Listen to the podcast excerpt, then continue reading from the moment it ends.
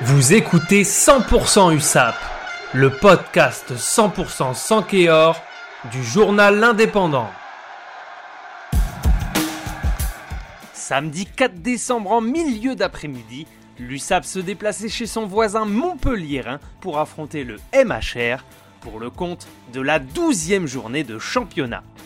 Devant 10 600 spectateurs, les Héroltais avaient à cœur d'enchaîner sur une cinquième victoire de rang face à un adversaire largement à sa portée, bien que les Catalans aient montré énormément de mordants face à Clermont la semaine passée à Aimé Giral, en l'emportant sur le fil 26 à 24.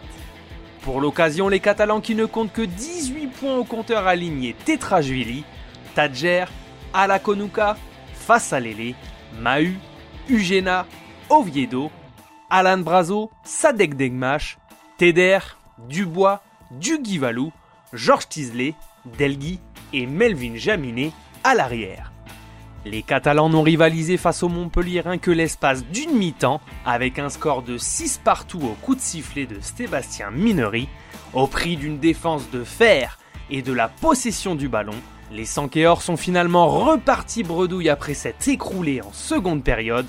Au-delà de la défaite, le talonneur Mike Tadger et le pilier gauche Tetrashvili sont sortis lourdement blessés à la 5e et 48e minute de jeu.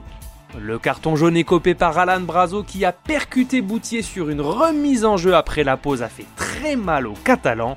Réduit à 14 pendant 10 minutes, cela a été le tournant du match. Les hommes de Philippe Saint-André ont accentué la pression et les USAPistes n'ont tenu que 5 minutes encaissant un sévère 14 à 0. La messe était malheureusement dite pour les joueurs d'Arletaz, qui reconnaît que son joueur a joué le ballon, mais qu'il avait mal évalué la distance. Un carton qui coûte très cher à l'USAP, qui reste lanterne rouge à égalité de points avec Biarritz, qui s'est fait étrier 39 à 11 à Clermont. Dommage, les Catalans auraient bien aimé rapporter un point de bonus de leur déplacement au GGL Stadium, avant de recevoir samedi prochain à 18h30 les Dragons gallois de Newport en Challenge Cup. C'était 100% USAP, le podcast 100% sans Kéor, réalisé à partir des écrits de Laura Cosanias et Gilles Navarro pour l'Indépendant.